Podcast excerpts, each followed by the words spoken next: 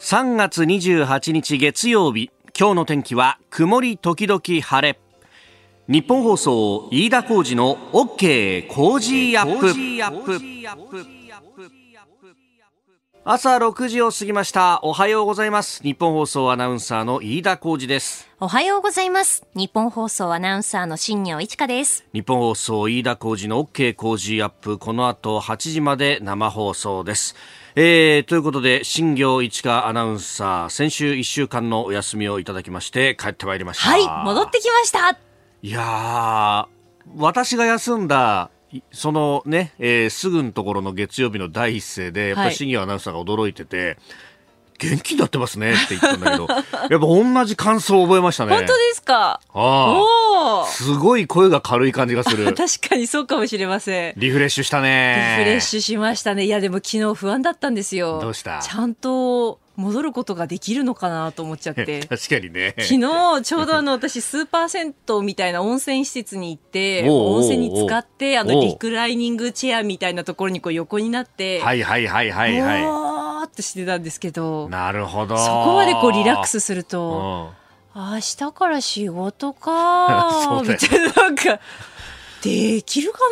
な みたいななんか。休みの最後にずいぶんなんかおっさんみたいなことしてるね。本当ですよね。いやあれ最高なんだよね。そうなんですよ。あ、うん、ほてった体をさ、はい、あのリクライニングチェアで冷やしながらだ、えーまた生ビールかなんか頼んじゃった日にはもうね大変ですよぐでっとなるよね。ぐでっとしちゃってね。そこでさ、はい、あの野球かなんかがさデーゲームかなんか勝ってかかってて見てましたよ昨日。ボーっとして ああ打たれたなみたいな、ね、そうそうそうそうそう。昨日私そのぐでーっとこう横になりながらの日本ハムの試合を見てたんですよね。おおなるほど。ビッグボスの試合を。そう日本ハム対ソフトバンクということで昨日は先発が吉田康生投手ということで、そうか。はい。秋田出身。秋田の金足農業出身で、え、うん、この番組が始まった時ですよね、ね、甲子園までこう行って私応援しに2回取材も行ったりとかしてたので。最初準決勝気づいたら応援に行ってて、ええ、そうそう。で決勝はじゃあちょっと取材してこいみたいなね。なな取材でってことになったら今度あの各番組で電話つないだりとかして、ね、忙しかったんだよね。レポートしてたんですよね。なのでわあ先発だと思って昨日はぐでーっとしながらこう見てたりしてたんですよね。親戚戚のような気分で。えー、そうだよね。でもさ、開幕3連戦の3戦目で先発になるってさ、いや、あの、ね、昴生君がと思うと。そうなんですよ。なんか感慨深いというか。ねねえー、あれ先輩。なんだよ。野球はこの週末って何かありましたっけね？そういえば。僕はちょっと記憶にないんで、いや、いよいよ明日プロ野球が開幕するのかなというね。あれ？いや、もうね、メールやツイッターでもいっぱいいただいておりましてね。えー、もうもうもうさん、富士宮市の方。えー、しぎょうさんお帰りなさい。リフレッシュして早々なんですが、サンタテグラって落ち込んでる飯田さんのフォローをお願いします。うるせえや。えー、宇都宮のひょうたんつぎさん。私はヤクルトファンですが、さすがに3連勝は考えていませんでしたね。えー、横浜日野市キャッスルさん、ヤクルトファンです。えー、今年はまさかの阪神3立てです。去年はヤクルト3連敗、今年も最下位かと思ったもんですが、阪神もここから盛り返して優勝ですよね。秋が楽しみです。おっしゃる通りですよ、もう。もうね、笑ってないと泣いちゃうのよ。もう眉毛がどんどん下がっていきますね、板さん。なんだよ、開幕戦、お前。藤波頑張ったのによ、お前。ね、ほんとね、藤波投手ね、よかったですよね。ケラーでおケラー街道だよ、お酒入ってます。大丈夫です。ね、さあ、気を取り直して。ええ、あのね、えー、この、まあ、あの、ラジオの世界もですね、まあ、今日からナイターインということでね、はいえー、いろいろとリニューアルしますけれども、この番組に関しては4月の1日からのリニューアルということで、金曜日からね、えー、いろいろちょっとだけ変わるところもありますけれども、まあまあ、あいつも通り、えー、私の声でですね、朝6時から8時をお楽しみいただければと思いますんで、えー、一つよろしくお願いいたします。よろしくお願いいたします。あなたの声を届けます。リスナーズオピニオン。この OK 工事アップはリスナーのあなたコメンテーター私田新業アナウンサー番組スタッフみんなで作り上げるニュース番組です。えぜひメールやツイッターでご意見をお寄せください。今朝のコメンテーターは評論家宮崎哲也さん大阪日本放送関西支社からのご出演です。えまず6時半ごろご登場の際ウクライナ情勢について。えそして7時台ですが取り上げるニュース。え新型コロナの感染拡大で上海が事実上のロックダウンへというニュース、えー、それから岸田総理が明日にも追加経済対策検討を指示というニュース、えー、そして北朝鮮のミサイル発射について国連安保理で緊急会合が行われております。でさらに林外務大臣がロシアの経済制裁逃れを防ぐ重要性を指摘というニュース、まあ、このあたりから経済制裁についても、ね、深めていきたいと思います。メールツイッターこちらです。メールアドレスは、コージーアットマーク 1242.com。アルファベットすべて小文字で COZY でコージーです。コージーアットマーク 1242.com。ツイッターは、ハッシュタグコージー1242。ハッシュタグコージー1242です。今週は毎日抽選で3人の方に、コージーオリジナルスマホスタンドクリーナーをプレゼントします。いただいたオピニオン、この後ご紹介します。本音のオピニオンをお待ちしています。6時20分になるところここが気になるのコーナーです。スタジオ長官各紙が入ってまいりました、えー、連日ウクライナに関してというのが一面トップでありますが、えー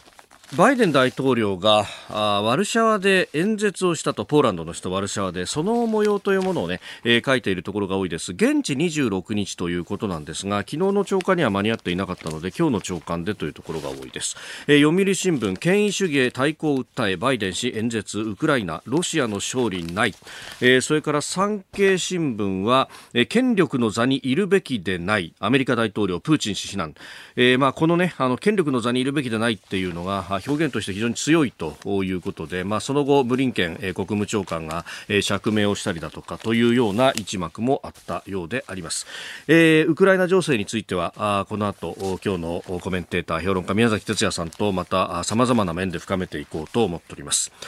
えー、それからですね、えー、日経は排出ゼロ LNG 根拠薄くという、えー、グリーンバブルというですね、えー、ものの、うん、特集記事を書いております。水増し疑いの CO2 削減量で総裁というですねちょっとこれおやおやという、えー、排出量いわゆる排出権取引というやつで実質、えー、CO2 出してませんよというようなあ触れ込みのね、えー、発電業とかって結構いろんなところで聞いたわけなんですけれどもうんと。いやただねこれ日経はどちらかというと、まあ、グリーンとかエコとかそういうのも、S えー、SDGs とかガンガン押してたところがこういう一面を書いてきたっていうのがですね世界的にこのウクライナの件であるとかもう燃油価格の、え、上昇等々で SDGs って言ってもいられなくなったぞっていうような雰囲気がある中で何か敏感にそれを察知したような感じのね、えー、一面だなという感じもあります。えー、それから気になるニュースですけれども先ほど新業アナウンサーも読んでくれました。あの夜に入ってきた速報で小笠原諸島で海底噴火ということで、えー、この北硫黄島近くの海底火山噴火朝根で、えー、噴火が発生したと。で、えー、噴火に伴って大きな噴石あるいは横殴りの噴煙など、えー、周辺の海域を航行する船舶は注意が必要ですしまたあのこの噴火朝根から見るとですね北に位置する小笠原村父島母島もう大量の灰が降ると予想されるということのようであります。まあ、この噴火浅根というところの場所がですね、小笠原諸島の父島、母島と、えー、それから南の硫黄島の、まあ、ちょうど間ぐらいにあるところなんですけれども、えー、これ一つ心配なのはですね、あの、小笠原は、あの、空港がないので、基本的に、まあ、あの、船でね、24時間かけて、えー、東京の、竹芝の桟橋から出ていくという船での、ね、行き来というのが中心ではあるんですが、まあ、もちろんですね、この噴石などでそっちの航行も影響があるかもしれないなというのが一つと、それから、あそこは、ただ、あの、休館が出た時にはですね、昼間は、えー、まあ、あの、東京消防庁のヘリなどを使いながらやるんですが、夜間間の救急搬送の場合は、えー、一旦南の硫黄島にヘリで、えー、送ってですねでそこからあ海上自衛隊の航空機などで、えー、やると。あの移送してくるというようなところになりますがこのあの火山灰が空中に舞うということになるとこう前にもお話したかもしれませんがエンジンに焼き付いてエンジンが回らなくなって危険な状態になるということもあるんで、えー、航空機飛べなくなる可能性というものも、えー、あります。もちろんあの上空にねあるいは迂回をするような形で行ければいいんですけれども島全体がこの火山灰にまみれてしまうということになるとうんその辺が影響ないといいなというふうに非常に、えー、思うところでもあります、まあ、いずれにせよですね不要不急の外出車の運転を控えるようにということを気象庁が小笠原村の、ね、方々に対しては呼びかけているということであります。またねあの何か情報等々入り次第お伝えしてまいります。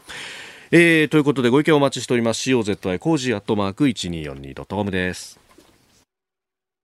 この時間からコメンテーターの方々ご登場。今朝は評論家の宮崎哲弥さん、大阪ニッポン放送関西支社からのご出演です。宮崎さんおはようございます。おはようございます。おはようございます。今日もよろしくお願いします。お願いします。さあまずこの時間はウクライナ情勢についてもう軍事侵略始まって1か月が経ったという、ね、早くも1か月経ったということですね。まあ本当ね始まる始まらないの時期先月の終わりぐらいっつうのはいやあの始まってしまったらもうあっという間に終わるんじゃないかというようなね、うん、えー、こと言われてましたが、いや私は終わらないではあろうと思ったんだけどもうちょっと早く、はい、こうもうちょっと早くというか現状でも、えー、あの断念しつつあるのではないかという観測ももう出ているくらいキエフが落ちません、ね、陥落しませんね。うん。あの週末にかけてのニュースで、えーロシアの、うんまあ、軍事関係の会見の中で東部戦線に集中するんであると、ええ、国防省がね、はい、会見して、ええ。ーまあ、主要任務はほぼ達成したと、はい、今後はそのこれルドスコイ第一参謀次長という人なんですけど、はい、まあ、親ロ派武装勢力が実効支配してきた東部ドンバス地域の解放が主要任務であってここに集中していくと。まあ、要するに東部の地域に対してこう攻撃をしてそこをこうあの実効支配を解除して自分たちが支配するというそういうこという戦略目標を立てたわけですな。戦戦術目標を立てたわけですな。でこれがそのじゃあすぐにキキエフから引くのかどうかっていうようなところで一旦引かせて何かこう生物化学兵器を使うんじゃないかと。うんいうようなことまで、まあ、結構ね疑心暗鬼になっているようなところもありますがまあとりあえずはねこのあのあのマウママリウポリの攻防戦というのがどうなるのかっていうのが、あの一つこう焦点だと思うんですけど、まあ、あのロシア側には相当危害が拡大しているという話も出てきていますからね、えまあ、あのロシア側はあの割とこうロシア側の被害、はい、損耗、戦力の損耗っていうのを低く見積もった数を出しているような感じがしますけど、はい、実際にはいろいろな機関があ調査していた結果だとかなりあの損害が出ていると。しかももうあのちゃんとこう平坦線がこう築かれていないので、はい、えー、もうそろそろあの切れてしまうのではないかと。食料とか弾薬が消えてしまうのではないかと。いうような見方すら出てきている状況ですから、えー、まあ、とりあえずは戦線を後退させるというかあの首都制圧というのは諦めつつあの現段階では諦めて、はい東部にこの集中すると、まあ、親ロ派が多い東部に集中すると、ええ、確実にここを取っていこうという戦略でしょう、うん、その後はどうするか、ちょっとまだ見えないですけどね。うん。まあ、ここで手を打つというか、止まるっていうことが、プーチン政権にとってこれはあり得るのかってところですかね。まあね、あのこの東部の、はい2つの独立共和国の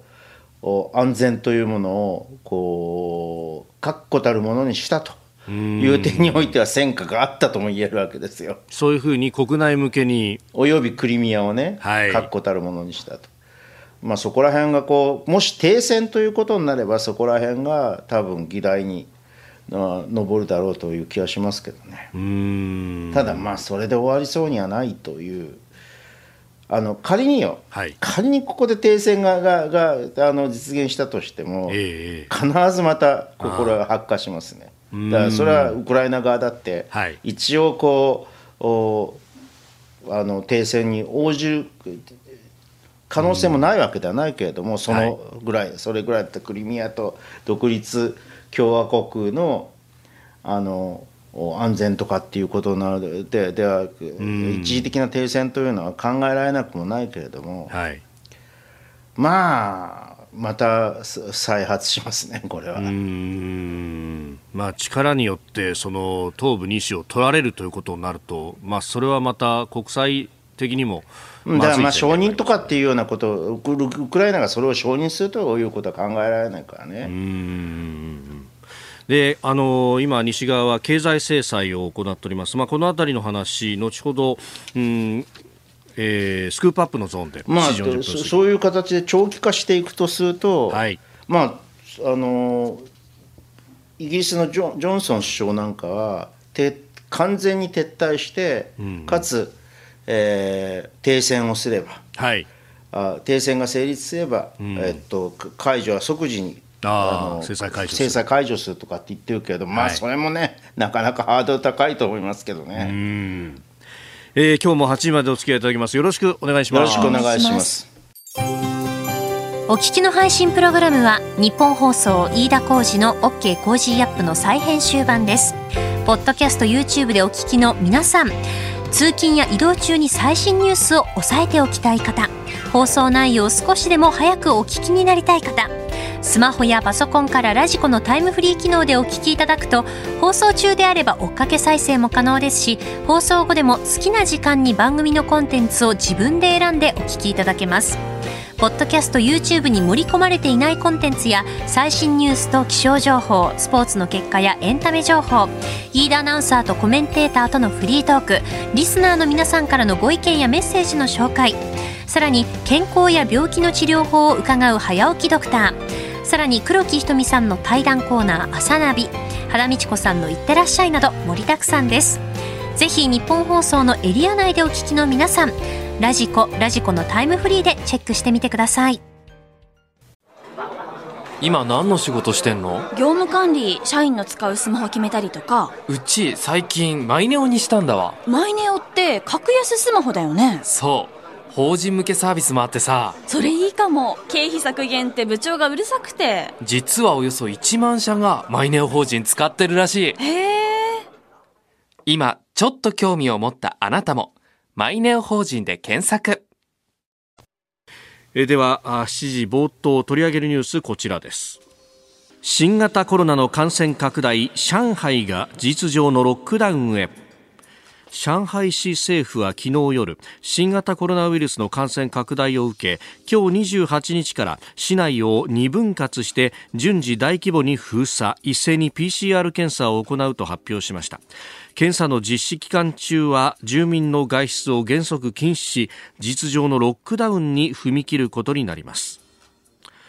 えー、新型コロナオミクロン株猛威を振るっているということのようでありますが、うん、上海でとなると規模大きくなりますね。なぜ今？なぜ今？うん。これという感じ。まあ韓国はね、はい、まだあの感染者がどんどん増えているような状況だけ高止まりしているような状況だけれども、はい、日本はとりあえずはこう小康状態というかピークアウトしてずっと下がってきてますよね、はい、でもまあ日本もなんとなくまだこう高止まりしてる感じは新規感染者にしてはについてはあるけどね、はい。まあ、とはいえそうどんどん拡大しているというような状況ではない、まあ、世界的にそんな感じだと思うんだけれど、はい、なぜここで上海が増えてるんですかね。まあ、あの直近で言うと香港もかなり感染者が増えているという話であるとかあるいはあの北の方で長春などもロックダウンがというような話があってちらほらそういうものが出てきているようなんですが、うん、まあ、そうなるとこう経済へも結構影響があるんじゃないかということが言われてますよね。まあ、当然あのーむあの影響はあるだろう無傷ではないだろうと思いますが特に上海なんてね、はい、経済の商業の中中心地でもあるし。うんまあ、これ、秋に習近平政権、ね、あの3期目というのをこう目指しながらやっていく中で、うん経済もだめになってくるとなるとおどうするんだみたいな話が出てきそうだというような観測記事も出ております。うんまあ、ただそのあの新型コロナオミクロンのではなくて、はい、あのウクライナ、ええ、ウクライナ禍によってですね、はい、世界経済もこうどんどんスローダウンしていく感じなので、はい、まあ、それほど目立たないかもしれないですね、これはね。原因は違っていても。ええええ。そうですよね、まあ、もともと経済もっていうところで、これ、まあ、上海がこうなってくる香港もと。なんかあの中国製のワクチンの効きが悪いんじゃないかというような指摘もあります、まあ、日本の場合はねあのメッセンジャー RNA のワクチンを、うん、入れているということなんですが、まあ、この辺のこう差というものがまた出てくるんですかね、まあ、だから今まではねそれなりに効いていた感じはするんですけれど、うんはい、ここで急拡大していくということになると少なくともオミクロン株に関しては、えーえー、中国製ワクチンの危機というのは弱いのかもしれないなという気がしますよね。うんまあ、香港などでもその、まあ、高齢者中心に中国製ワクチンを打った人に関して感染が広がっているぞというようなことが出てきているようであります、まあ、作り方が不活化ワクチン今までと同じような作り方だと、まあ、元になったこうウイルスの型によって効く効かないが出てきてしまうということなんです、ね、そうなるとオミクロンに対してあの非常にこう効いていない。向こうとまで言わないけど効いていない可能性が高いと。いうことで急遽そうなるとこう mRNA ワクチンを、はい、輸入するのかどうなのかという、まあ、難しいところだと思うね当局としては。判断が。えー、まずはあ上海事実上のロックダウンというニュースご紹介いたしました。おはようニュースネットワーク。取り上げるニュースはこちらです岸田総理大臣、明日29日にも追加経済対策の検討を指示。ウクライナ情勢に伴う物価の上昇や新型コロナウイルスへの対応として、岸田総理大臣は明日29日にも追加の経済対策を関係閣僚に指示する方針です。茂木幹事長は昨日行われた秋田県での講演の後記者団に対し、当面の緊急的な対策に加え中長期的な対策も検討されるという見通しを示しております。先週今年度、来年度か、えー、2022年度予算は成立をいたしましたが、うん、ただあ、追加経済対策、まあ、これは補正予算も含めてということになるんでしょうかね。まあ、基本的にはね、日本の今の最大の課題っていうのは、はい、あウクライナ情勢を受けて、まあ、経済制裁をしてるわけですけれど、はい、これのいわゆる鍵かっこ付き返り値っていうのがあ浴びることになるので反動が来るので、はい、それにどうやって対処していくかと、まあ、とりわけエネルギー言うまでもなく原油とか LNG ですよね、はい、それからまああ非金属非金属水産水産物、はい。えー、木材。など。ですね。そういうそういう生産分野が、はい。えー、そういう分野が、えーまあ、品不足とか価格高騰に見舞える可能性が高い。もうすでに一部は出てますけれど、えー、これからますますもし戦争が長期化していけば、はい、ますますここら辺が、えー、大変な事態になっていくわけですよね。それに対してやっぱり迅速に予算レベルで、はい。えー、対応しておかなければならないのではないかというそういう問題意識から追加経済対策ということになるわけですけど、まあ、基本的にね、岸田政権というのは、それほど即応性がない。即応性がない。政権なので、そんなにこう、あの期待はできないんですけどね、まあやらないよりはましぐらいの感じになるんじゃないですかね。うんまあ、あのちょっと前に言われていたのは、その年金受給者に対しての5000円の支給というのがありましたが、まあ、それだけじゃいくらなんだってというようなところもあって。まあ、追加経済対策のパッケージの一つだという言い方に変わってきまどういう手法でそれをそれを追加経済対策としてさ、はい、出していいていいのかが分からないでしょ。うん。そこだけを出すってことになると。だってあの個別物少なくとも個別物価に対する物対して対応しなきゃいけないんだけれど、えー、ほとんどが海外要因の地政学的要因による、はい、あの高騰だから。そうですね。価格高騰と。じゃあどういうふうに対応しますかっていうことになりますよね。うん、まあ、今のところねそのガソリンに対しては補助金という形で、まあ、25円上限出てますけれども。でもそれもこのウクライナ情勢を受けてやってのことではないから、ま、前からこう、ね、あの原因が高騰していたの高くなっていたのでそれに対応するものだからあのまあおそらくは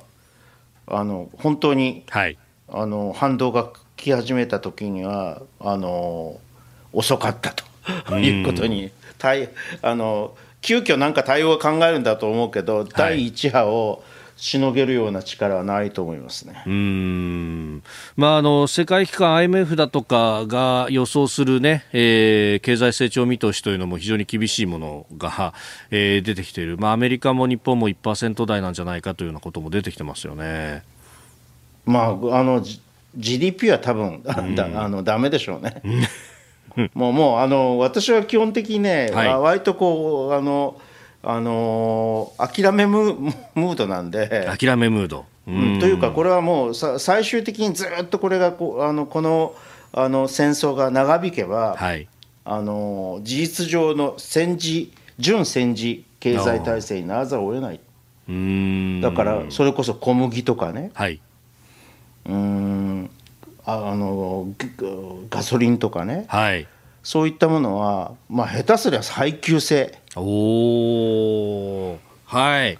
になってしまうかもしれないぐらいのことを考えているのでちょっとね今こう小手先の経済政策をやっても、はい、あんまり効かないし見通しが立たないから外れてしまうのではない。あの間違った政策を取ってしまうのではないかという気がします。ただまあ一つだけあるとすれば、はいまあ何度も何度もしつこく言ってるように消費減税がですね。うんまあであの取引にほぼすべてかかってくるものであるからここでこう下げるということによって、まあ、庶民は財布だいぶ軽くなるっていうのありますよね。それでそのことによって、うん、まあ、消費を下支えすると、はい、もう下支え程度の効果しかないです現在は。でも下支えすることはできるで、えー、あの物価も一時的ではあるけれども、はい、下げることはできる。うん。まあ、それによってなんというかとりあえずこう冷え切らないようにこう温め続けておくっていう感じですか？そうですね。とあとは本当にこうあのなんていうかなこうあの個別物価が上がっていって、はい。えーまあ、ひょっとするとあのもうちょっと全体の一般物価もあのにも影響が及ぶかもしれないという場合に、はい、でしかもこう雇用とかがで悪化したりした時に、食べられなくなってくる人が出たとしたら、それに対しては早急に手当てをしなきゃいけないと思いますね。これはもう経済政策というレベルよりというよりは貧困対策ですね。はい、まあ、その辺であの週末に記事が出ていましたが読売新聞が全国世論調査郵送式でやったもので日本の経済格差が深刻と答えた方88%と。でその縮小のためにも賃金を底上げしなきゃという方が51%に上ったという記事が出ておりました。あの51%賃金の底上げは、はい。まあ、まず実行が難しいと。このような全体の経済状況の中で果たして企業が賃上げできるかっていうことですよね。で賃上げした場合に、はい、めでたく消費が回復しても、ええっと、インフレにつながってしまうのではないかと。もう今今や悪いインフレも良いインフレもごちゃごちゃになってしまいますから、えー、あの今の時期に果たして妥当なのかと。いうことですよね。それに比べると、はい、大企業や富裕税の課税強化の50%が優先すべき対策となってるんですが、まあ、これはい。いかもしれない、教育の無償化もいいかもしれない社会保障の充実というのはさまざまな制度的な障壁が大きいので、はい、えー、っとそこの部分をまず変えていかないとだめですね。うん。これね、まあ、あのこの先、その統制経済的にならざるを得ないということを考えると、この課税強化とかそういう方で、なんとか回していくところになっていくわけですかね。あと18%支持されている、はい、これ、パーセンテージですよね。そうですね、はい、18%、結構支持されてると思ったのは、ベーシックインカムの導入ですね。おー。まあ、これね、あの最低保障で、えーまあ、みんなにお金をこう配る形にするという、まあ、そこれはかなりこう統制経済的な発想に基づくから、今の時代に合ってるかもしれないけど、これもね、早急にこう、はい実行するというのは大変こう難しいと思いますけどね。うん。これをだからあの年金だとか生活保護とかを全部代替するっていうようなことになるとそういうことは今は無理ですね、少なくとも。まああの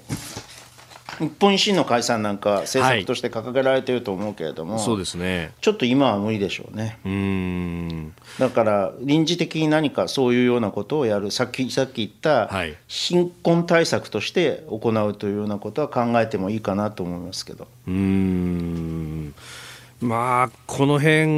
ね、格差の縮小と、そしてまあインフレも見つつ、まあ、経済はどこまでもなかなか回っていかないということになると、これ、政権としても手の手手を打つとなっても頭が痛いというまあ、とにかくね、あの一番いいあの、はい、経済政策というか、経済に立って一番いい影響を与えるのは、うんうん、戦争の終結です。うん。これは当然、えっと、ロシアが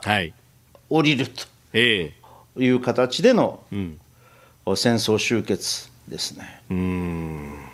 まあそこに対して日本がじゃあ何かっていうのはなかなか難しいわけですもんね。いやまあこれは経済政策を、あ経済経済制裁を続けるしかないです。うんでそまあそのあの制裁破りとかいうことに関して何らかの、はい、こう打つ手は日本ではあるかもしれないけれども、さらに例えば生物化学生物兵器とか化学兵器を使った場合に、はい、一層厳しい経済制裁ということに乗り出すときには協力すると。いうことしかないでしょうね。足並みを揃える、乱さない足並みを揃えるということですね。おはようニュースネットワークでした。今何の仕事してんの？業務管理社員の使うスマホ決めたりとか。うち最近マイネオにしたんだわ。マイネオって格安スマホだよね。そう。法人向けサービスもあってさ。それいいかも。経費削減って部長がうるさくて。実はおよそ1万社がマイネオ法人使ってるらしい。へえ。今ちょっと興味を持ったあなたもマイネオ法人で検索えそしてここで番組からのお知らせです。飯田浩二の OK 工事アップこの春で5年目に突入となります。はい、え本当にご愛顧いただきましてありがとうございます。ありがとうございます。え季節の変わり目ということで、はい、番組の構成をちょっとリニューアルします、うん、え具体的にはですね、7時台のニュース枠を繰り上げてスタートして6時50分過ぎから始めることにしました。はい、えさらにはですね、7時の時報もまたいでたっぷりと15分にわたってまずはお送りしていきます。うん、その名もニュース7時またぎ。7月、4月1日今週金曜日からスタートです。はい、ニュース7時またぎ。うんどっかで聞いたことあるぞという感じもありますが、えー、お聞きのあなた、特に今まで7時からね、えー、聞いていたよという方、ぜひ6時50分から少し前倒しをして、えー、ダイヤルをですね、日本放送に合わせていただければと思います。はい、もちろん、できますれば、えー、番組スタートの朝6時からがっつりとお聞きいただきたいと いうふうにも思っておりますが、えー、まずは6時50分から少しずつ前倒ししていきましょう。えー、そして、スポーツエンタメコーナーは7時50分過ぎに時間を移動してお送りいたします。えー、日本のプロ野球、そしてアメリカメジャーリーグも始まりますんで、うん、えー、去年 MVP を獲得したエンゼルス、大谷翔平選手などの速報も生放送の中で随時お伝えしてまいります。時差考えるとね、ちょうど朝の時間は速報がガンガン入ってくる時間にもなりますので、はい、えー、春からの飯田浩二の OK 工事アップもよろしくお願いいたします。えではこの時間続いては教えてニュースキーワードです北朝鮮のミサイル発射国連安保理で緊急会合。北朝鮮が24日大陸間弾道ミサイル ICBM を発射したことを受け国連の安全保障理事会では25日公開での緊急会合が開かれました。アメリカは北朝鮮への制裁を強化すべきと訴えましたが中国とロシアは反対。足並みは揃わず一致した対応を取ることはできませんでした。先週24日木曜日北朝鮮がこの ICBM を発射し翌日には、えー、ミサイルを視察する金正恩総書記の映像も公開されました。ただこれ本当に新型かどうかっていうのがね怪しいなんて話も出てきました。うん、うん、まあ新型 ICBM だといわゆるこう火星17が発射されたというふうに言われていて、まあ、ニュースなどでもそう言ってますけど。そうですね、うん。えー、韓国とアメリカがあ既存の火星15だと結論付けたと連合ニュースが昨日付で報じております。まあそうなのかもしれないですけど、とはいえ、まあ、ICBM で、はい、あのー、高く飛ばしたっていうことは間違いないわけですから、あのー高度に関しては間違いないわけですから、はい、アメリカ全土もカバーするような、えー、そういうミサイルだったということになりますね。うん、まあ、この安保理の展開っていうのは、まあ、これはもう織り込み済みと思った方がいいですよね。はい、まあ、毎度のことという感じがしますね。ただその一体何のためにね北朝鮮はこれをやってるのかっていうのはもう一つ、はい、私は基本的には、うんうん、あのアメリカの注意を引く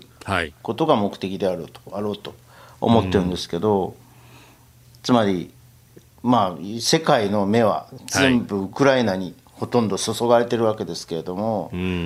まあこちらでも、はい、あのやれるぞと。やれるぞと。いう、うん、そういうことをですね、えー、主張したいんだろうと。うんまあ、これね、あの続いて核実験もそれこそ4月中にもあるんじゃないかというような話が出てきたりとか。核実験が行われた場合には、はい、ちょっとこう今までとは違う次元の問題になってきますね、ディメンションが変わりますね。もともとこの ICBM を安保理決議違反でありますが、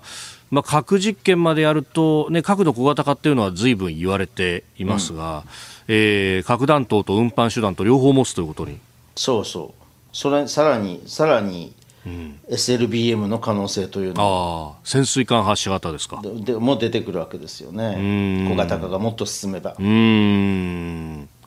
まあ、そうなってくるとなかなかこう発見抑止がしづらくなってくるということになってくると。まあ非常にこうあの独立的な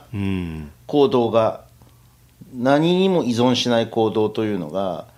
あできるようになってきて、まあ、非常にこう北朝鮮は、はい、ああのあ軍事的外交的な、うん、このアドバンテージを取るということになりますね。うんまあ、だからねそれはね、はい、とにかくアメリカとしてはやめさせたいんだけど今のところもうやめさせる方法とがないと。うんえー、北朝鮮のミサイル発射国連安保理緊急会合というニュース取り上げました、えー、教えてニュースキーワードでした。まあ東京はね桜満開になりましたけど関西どうなんですか？まだまだですね。まだと昨日ね福岡に私はいたんですけど、福岡はね、えー、っと満開のところがかなりあってあの遅れてるところでも五分咲きから七分咲きぐらいの。おじゃあこの週末は良かったですね。人手がね。という、ね、そうそうそう。うん。確かに関東も昨日は結構ね、えー、人手があったという感じでしたが、ねえー、さああそんな中ですけれども、えー、続いてここだけニューススクープアップであります。この時間最後のニュースをスクープアップ林外務大臣ロシアの経済制裁逃れを防ぐ重要性を指摘。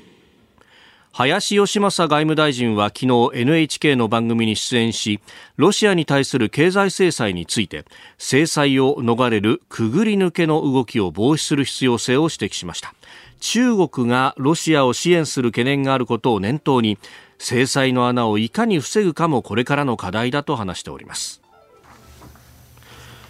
この制裁逃れなんですがあの G7 の首脳会合あるいは NATO の首脳会合のところでも中国という、ね、名前を出しながら、まあ、防ぐことが重要だということが出てきております。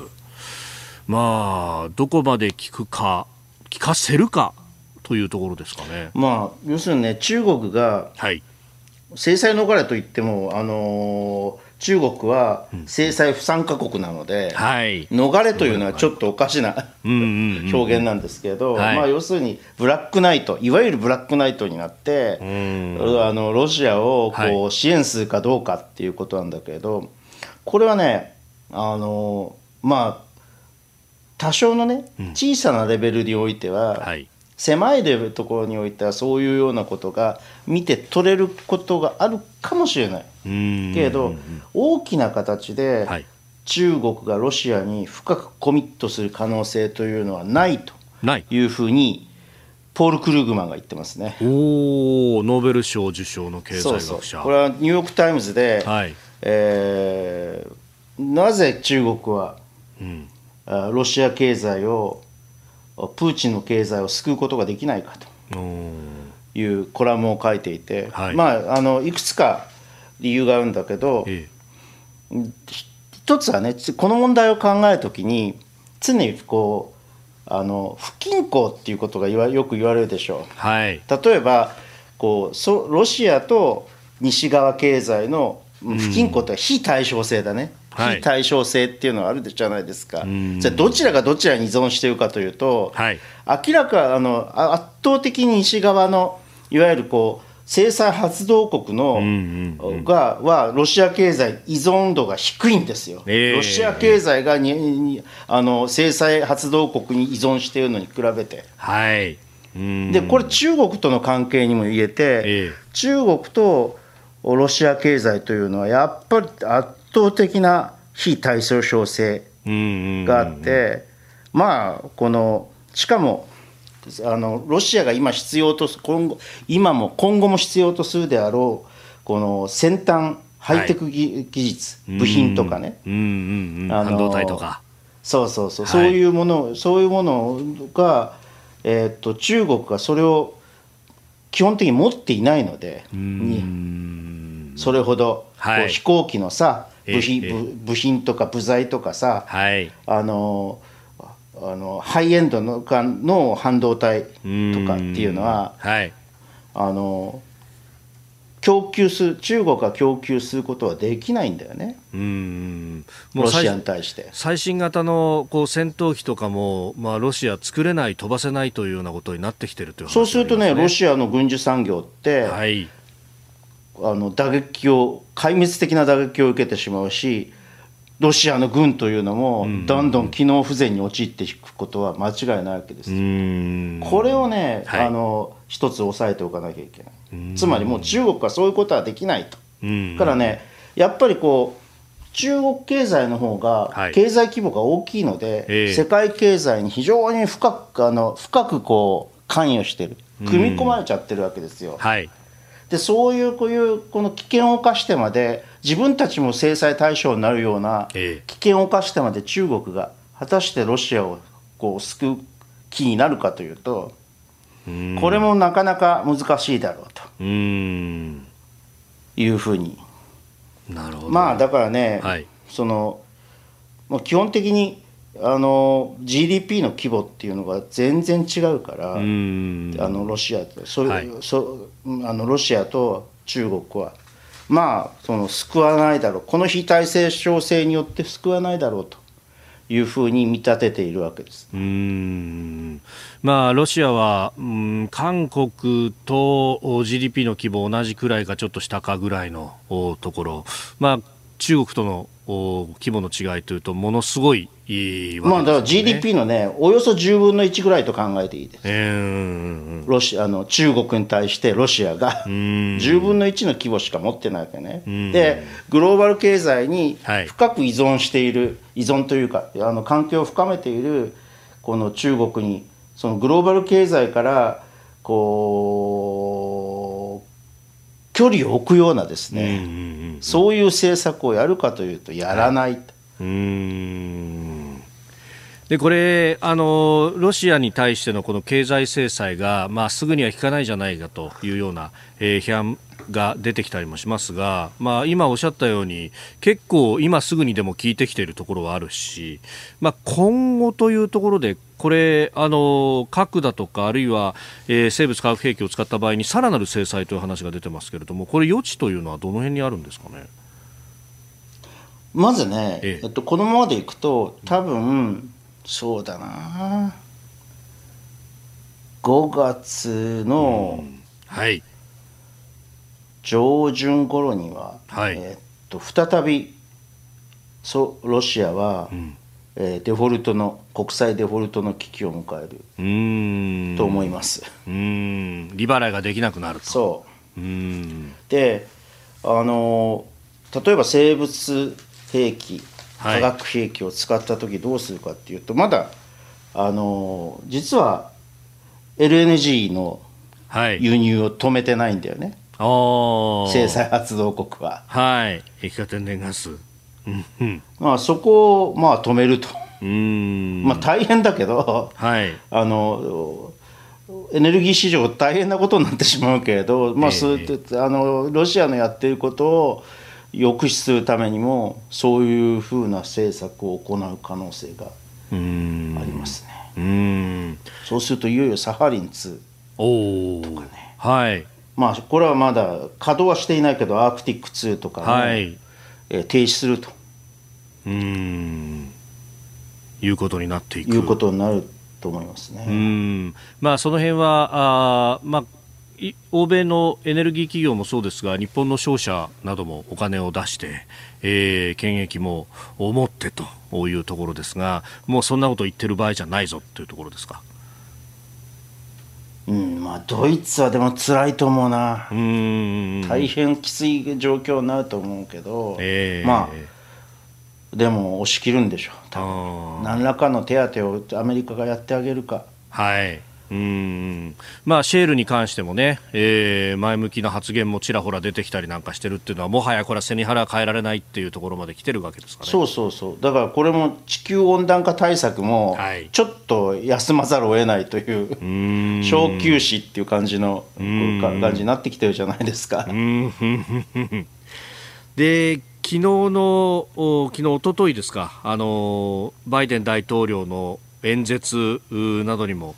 こうある通り、もうロシアを止めるしかないんだと。いや、まあ、はっきり言うと、プーチンを権力の座から追い落とすまでやであの経済制裁やめないという宣言にも読める。うん。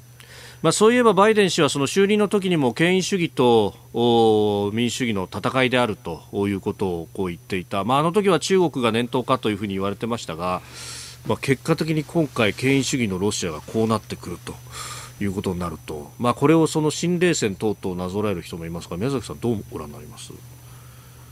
あのね、ロシアに関して言うと、新冷戦というような、ええ、かつてのソビエト対アメリカ、ソビエトロシア対アメリカというような対称性はないと思います。ただね、規模の違い、うん、もしそのその対象があるとするのは中国ですよ、明らかに。え、だから米中まあ、米中間の問題になってくるんだけれども、はい、ここで重要なのは、なんでこうあのバイデン氏が、うんうん、バイデン大統領が権威主義への対抗というと、ここのところね、私、この番組でも、あの飯田さんとやっていた前の午後の番組で言ったと、言ってきたと思うけどどうも資本主義っていうのは、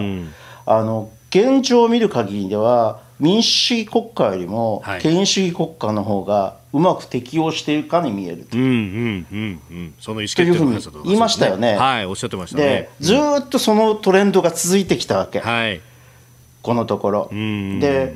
これはあの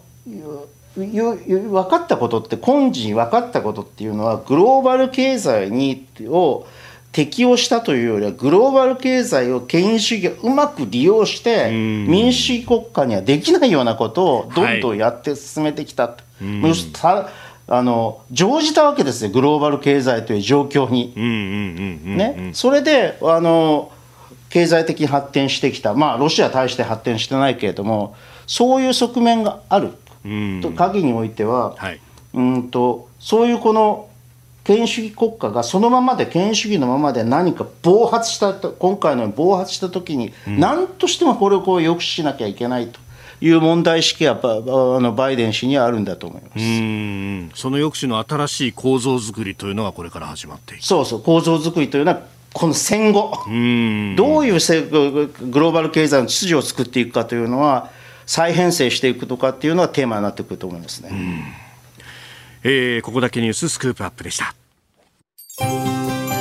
あなたと一緒に作る朝のニュース番組飯田浩司の OK コージーアップ日本放送の放送エリア外でお聞きのあなたそして海外でお聞きのあなた。今朝もポッドキャスト YouTube でご愛聴いただきましてありがとうございました。飯田浩司の OK Cozy Up。東京有楽町ニッポン放送で月曜日から金曜日朝6時から8時まで生放送でお送りしています。番組ホームページでは登場いただくコメンテーターのラインナップや放送内容の原稿化された記事など情報盛りだくさんです。また公式ツイッターでは平日は毎日最新情報を配信中。ぜひチェックしてみてください。そしてもう一つ飯田浩司アナウンサーが「夕刊富士」で毎週火曜日に連載中。飯田浩二の「そこまで言うか」こちらもぜひご覧になってください。忙しい朝そして移動中。ニュースを少し深く知りたい時。ぜひ AM、FM、ラジコはもちろん日本放送のポッドキャスト YouTube でお楽しみください。